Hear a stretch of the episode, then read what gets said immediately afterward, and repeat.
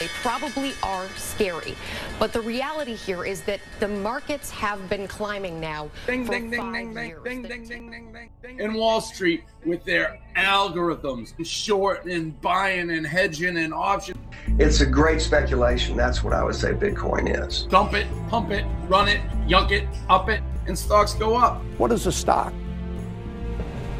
Empiezan los FinPix. Soy Mariano Angulo, esto es No Financieros y vamos al lío. ¡Que invierta su puta madre! You can let me know later no, and I can come back. Did, did, you did you think it was strange when um, the tech bubble burst in 2001 and the housing market in San Jose, the tech capital of the world, went up? That's strange. No, no, no. It's it's housing. Housing is always stable, low risk. Yeah, that's the idea. Yeah. I want you to get me. ¿Qué tal, no financieros? Esto que es era un extracto de la gran película de Big Short. Este es eh, Christian Bale interpretando a Michael J. Barry en, pues bueno, cuando está contratando a un tipo y habla de eso, ¿no? De que petó la burbuja tecnológica en el 2001 y sin embargo el mercado de las casas se disparó de una manera eh, loca, ¿no? Y ahí hay un momento en que va contando que siempre hay signos que siempre son difíciles de interpretar, pero claro, a posteriori también es fácil. Eh, bueno, al final, pues que apuntan ¿no? a que cosa- pasan cosas raras. Yo creo que es un poco lo que pasa últimamente. Eh, las señales en todos los mercados son disonantes, discordantes, como la queráis ver. eh, una cosa que dices que no, no encaja nada. ¿Por qué lo digo? Por dos noticias. Una es el, el precio de la vivienda en Alemania, eh, duplicado en la, en la última década, es decir, en 10 años, pero es verdad que en los dos últimos años ha subido muchísimo. ¿Acorde a qué? A cómo se ha incrementado el balance del Banco Central Europeo, ¿no? Algunos apuntan ahí a burbuja. Eh, siempre, las burbujas nunca hay que apostar contra ellas, siempre se hablan de burbujas, pero bueno, es verdad que cuando ves algo subir muchísimo y lo de fondo está la cosa renqueante, pues llama mucho la atención. Otro, la otra noticia es en Estados Unidos. Según el economista Robert Schiller, premio Nobel, muy famoso, los economistas también a veces son tan teóricos que hay que ir con distancias. Pero bueno, según un comparable, él hace, pues eso, es un análisis un poco complejo. Pero resumiendo, dice que también hay una burbuja de invivienda en Estados Unidos. Porque más o menos están comparables, igual de cara que cuando estaba en el 2000, antes de que petase, ¿no? En fin, ya digo, un análisis un poco más complejo, lo de Alemania se ve bastante más claro, pero aún así pues es una más de estas de tantas pues mm, noticias o indicadores económicos que por un lado que no, que no sabes, no, no encajan unos con otros. Y bueno, como no encajan, pues los del Banco Central de Europeo, pues que son, son unos chistosos, eh, dicen que no hay que fijarse en, en la cantidad de los estímulos, ¿no? En el dinero que imprimen, sino en cómo están diseñados, ¿no? Es, esto es un juego de ilusiones, ¿no? Es decir, no te fijes en, en si la máquina está imprimiendo mucho dinero, sino simplemente fíjate, a que es bonita, ¿eh? A está bien hecha, ¿eh? Pero que eso está tirando dinero a tope. Ya, ya, pero mira qué bonita es, ¿no? Esto es lo que dicen eh, estos caraduras, ¿no? Y claro, los caraduras pues siempre tienen sus, sus artimañas, su lenguaje, ¿no? Su vocabulario específico para edulcorar la realidad. Eh, José Luis Cava tuiteaba, eh, pues como yo le he llamado un diccionario de eufemismos monetarios, ¿no? Eh, asset purchases, es decir, compra activos, es decir, imprimir dinero. Expandir el balance, ¿qué quiere decir? Imprimir el dinero. Cuando dicen financiación monetaria, ¿qué quiere decir? Imprimir dinero. Cuando dicen objetivos de inflación, ¿qué quiere decir? Imprimir dinero. Cuando dicen facilidad de crédito, ¿qué están queriendo decir? Imprimir dinero, ¿no? Son siempre eh, esas palabrería tal. Hay otro, ese ya lo comentaremos algún día, lo, lo pensaré, que es parecido a las subidas de impuestos, ¿no? Estamos muy lejos de la media, la consolidación fiscal, son todas esas palabritas que realmente lo que hay que decir, mira, te la estamos, pero la banderita de Japón, eso te estamos haciendo. Y hablando de la facilidad para crear dinero, porque es darle a un botón y se imprime, vamos a lo contrario, el oro, ¿no? Ese activo eh, mágico, mm, fascinante. Y este es otro ejemplo. Encontrar una pepita de oro de una onza de peso es más difícil que encontrar un diamante de cinco caras. Mm, ojalá quien encontrase una pepita de oro, pero es una cosa también curiosa. Es que Eh, tiene unas cosas muy, muy curiosas, muy casi anecdóticas el oro, que quizás por eso es, es, lo que es, ¿no? Entre ellas que es el único metal que es de color dorado y el resto son de, de plata. ¿Por qué? Pues porque vino así del espacio. Y bueno, siguiendo en mercados, noticias de empresas, pues aquí es, seguimos, para chulo chulo, mi pirulo, ¿no? Eh, Pfizer ha salido hoy y dice que la, su vacuna ahora es al 95%. Han hecho un, han hecho un nuevo análisis y que al 95%, ¿no? Ayer, antes de ayer salía Moderna diciendo que era el 92 y pico, ellos dijeron la semana pasada el 90, pues sale. Ahora el 95, bueno, a este ritmo, tal y como suben las bolsas y como sube todo, pues en nada eh, la vacuna te garantiza el 150% de efectividad. Pero vamos, seguro, ¿eh? Y la gente se lo tragará porque esto va de esto. Todas estas historias, lo que estaba comentando, ¿no? Generan unas distorsiones en los mercados que ya veremos eh, lo que duran o hacia dónde van, porque pueden ir hacia, cualquier lado. Un ejemplo es que a los quants los están petando. Eh, entre ellos, el mejor quant hasta el momento de todos los tiempos, que es Jim Simons con su fondo Renaissance. ¿Qué hacen los quants? Pues lo que hacen es trading, eh, especular en los mercados en base pues, a machine learning, mm, estadística, datos, etcétera, ¿no?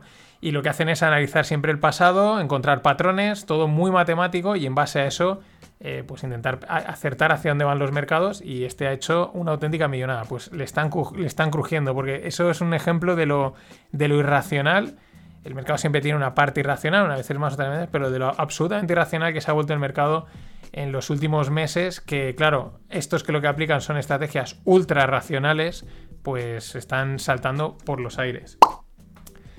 Y vamos con, bueno, con otro que a veces yo creo que utilizan estrategias racionales y otras no. Massa Son, mm, eh, Massa Son, que es el, uno de los capos, el CEO, el que más manda, creo, no sé exactamente si es el, máximo mandatario o está ahí, pero bueno, es la figura más importante de SoftBank, la empresa japonesa de tecnología que aparte tiene un montón de pasta, invierte en un montón de cosas. Eh, fueron culpables este verano de un un squeeze de gamma call, es decir, bueno, se hincharon a comprar calls, opciones calls en el Nasdaq y lo tiraron para arriba, con, metiendo creo que fueron unos 10.000 millones, lo dijeron, no, que tampoco afecta tanto al mercado, no, ya claro, ¿qué vas a decir? Pero bueno, en una entrevista que le hacían a Masason, que es verdad que tiene Laura siempre ser un tío pues, de estos inteligentes, listos, que sabe hacia dónde van las cosas, aunque a veces metan sus liadas. Es verdad que en el último, creo que ha sido el último trimestre, los resultados de SoftBank han sido muy buenos, han acertado muy bien en todas sus, sus inversiones. Pero el tío dice que están preparados para lo peor, que están preparándose para lo peor, que considera que es factible otra crisis estilo Lehman, otra petada estilo Lehman. Y bueno, pues siempre hay que tenerlo en cuenta, básicamente porque aunque se equivocase, esta gente mueve tanta pasta que pueden acabar influyendo en el mercado. Es curioso que lo diga. Siguiendo con el mundo mm, tecnológico inversor, podríamos decir, os he estado comentando desde hace ya una semana el tema este de ese riesgo, digamos, regulatorio de cara a las tecnológicas en China, ¿no? E incluso una cierta que pudiesen provocar una fractura del mercado de Internet a nivel global. Pues seguimos con esa. Yo mm, cada vez me huele más. Ayer por un lado, en el Senado entrevistaban a, Zuckerberg y a, Dorsey, que son los de Facebook y Twitter, y les daban caña, o sea, les apretaban las tuercas por un huevo. Pero es que os dejo un, de una entrevista que le hacen a Obama, al, buenista de Obama, en el que no lo o sea, eh, dice es la mayor amenaza contra nuestra democracia. No dice exactamente el qué, pero se sobreentiende que es Internet, ¿no? Están hablando de Internet, de las grandes tecnológicas, y en un momento que dice la mayor amenaza de la democracia. Entonces le preguntan y. ¿Pero te refieres a las.? Y entonces, claro, ya sale la parte buenista. No, no, yo tengo muchos amigos allí, esta gente no lo hace mal. Bueno, la parte política de no, pero sí, pero tal.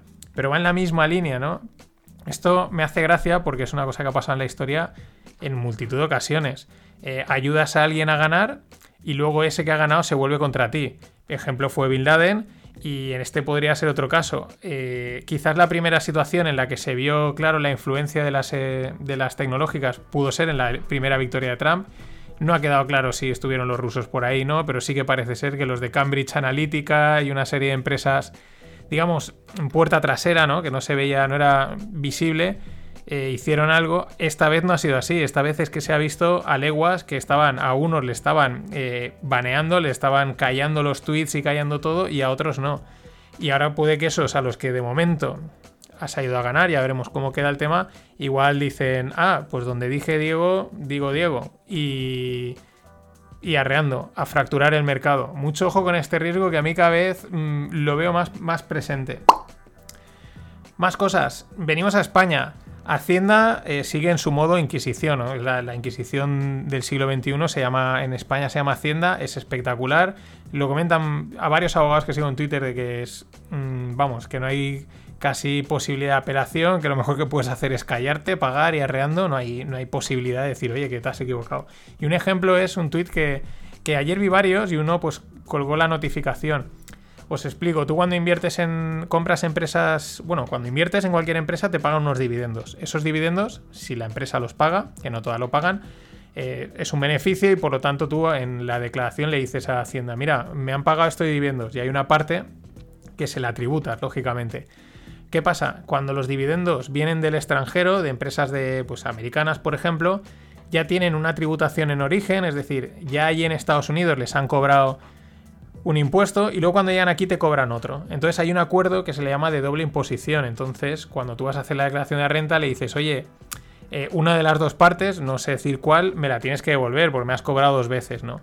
Y esto ha sido así y sigue siendo así. Pues bueno, es que Hacienda parece ser que ha empezado a notificar a prácticamente todo el mundo que se ha desgrabado ese doble imposición que tienen que, justificarlo totalmente. Pero el detalle es que te ponen en la nota ponen que tiene que estar en español y si los documentos que aportan están en otro idioma tendrá que aportarse una, una declaración jurada, o sea, una traducción jurada. Es decir, eh, te sale más caro el pan que las tortas, ¿no? Que se suele decir. Es acojonante, lo de, es acojonante.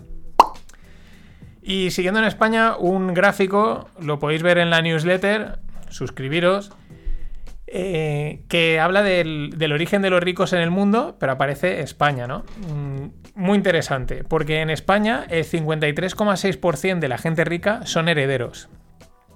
Solo un 15% son fundadores de empresa, un 4% políticos y un 20% el sector financiero. Mm, claro, eh, muy pocos fundadores de empresa. Fijaros el detalle, o sea, un 53,6%, más de la mitad son herederos y, y muy pocos, ¿no? Esto es, realmente es, una pena. Mucho ojo, eh, claro, el porcentaje que va a crecer es el de políticos, un 4%, porque estará recogiendo datos de los últimos años. En nada, eh, herederos bajará un montón, fundadores de empresa casi no habrá, financieros tal y como está el panorama también, y políticos será el 50 o 60% de los ricos de España van a ser políticos, pero sin ninguna duda. Siguiendo en... Bueno, no sé por qué le he dado el botoncito.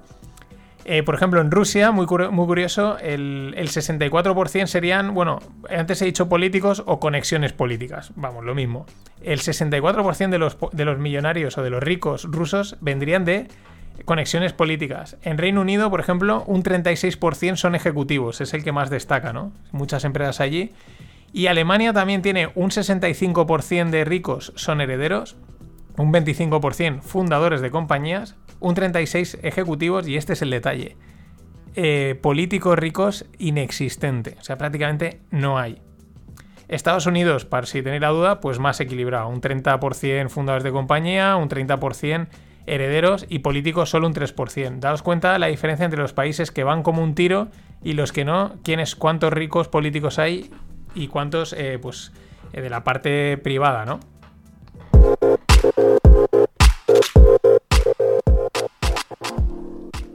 Y vamos con las ronditas. Rondas para Homie Space. Eh, ¿Qué hace Homie Space? Bueno, la ronda es de 1,2 millones, están ya en 5 países y lo que hacen es alquiler temporal eh, pues de casas para, para perdón, para negocios, perdón, para, para, empresas. Es decir, cuando una empresa tiene que llevar unos trabajadores a otra ciudad, a otro, a otro país, durante un tiempo, además está la clave de estancia media, no es para un día o dos, sino parece ser, pues eso, trabajo de dos semanas, tres, el, tiempo no especifica en la estancia media que es, pero será más de tres, cuatro días, pues ellos hacen, pues eso, esa, esa intermediación, el Airbnb de ese modelo. Estancia media alquiler temporal de estancia media para empresas. Les facilitan todos los trámites y bueno, eso es una tendencia que también con Airbnb creció bastante, ¿no? Muchos empleados que prefieren irse a un apartamento que estar en un hotel.